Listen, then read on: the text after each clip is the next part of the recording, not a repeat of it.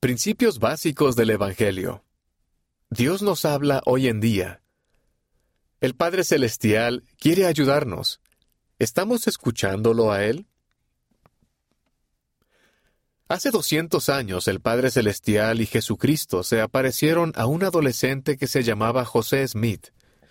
La primera visión nos enseña verdades importantes. Jesús está dirigiendo una vez más una iglesia en la tierra. Hay profetas hoy en día, igual que en la antigüedad, y Dios nos conoce a cada uno por nombre y está escuchando nuestras oraciones. Cuando intentamos escuchar su voz cada día, somos bendecidos. ¿Qué es la revelación?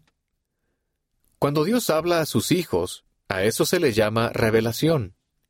Hay tres clases diferentes de revelación. La revelación personal es cuando Dios nos habla individualmente por medio del Espíritu Santo. Él nos puede consolar y guiar. También podemos recibir revelación sobre cómo ayudar a aquellos a quienes se nos ha llamado a dirigir. Por ejemplo, los padres pueden recibir revelación sobre su familia, y un obispo puede recibir revelación sobre su barrio. Solo el profeta puede recibir revelación para toda la iglesia, pero cada uno de nosotros puede orar para saber si lo que nuestros líderes enseñan es verdad. ¿Cómo puedo dar lugar a la revelación? Por medio de la oración y en cualquier momento, podemos dirigirnos a un Padre Celestial amoroso, todopoderoso y omnisciente. Él desea que le demos gracias por las bendiciones, que le hablemos de nuestra vida y que pidamos lo que necesitamos. Luego, Debemos prestar atención a los pensamientos y sentimientos que provienen del Espíritu Santo, que es como un mensajero de nuestro Padre Celestial. ¿Cómo se reconoce la revelación? No hay una manera única de describir la revelación. Dios nos habla a cada uno de manera que podamos entender. Las personas a veces experimentan sueños y visiones, pero más a menudo Dios nos habla por medio de sentimientos apacibles del Espíritu Santo, como calidez, paz o gozo. En el estudio de este mes de Doctrina y Convenios, leemos sobre Oliver Cowdery, a quien se le enseñó que la revelación vendría tanto a su mente como a su corazón. ¿Qué ejemplos de revelación se hallan en las Escrituras?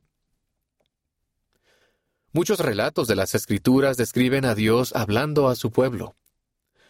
Dios le dijo a Noé cómo mantener a su familia a salvo. El Padre Celestial y Jesús consolaron a un discípulo que se llamaba Esteban.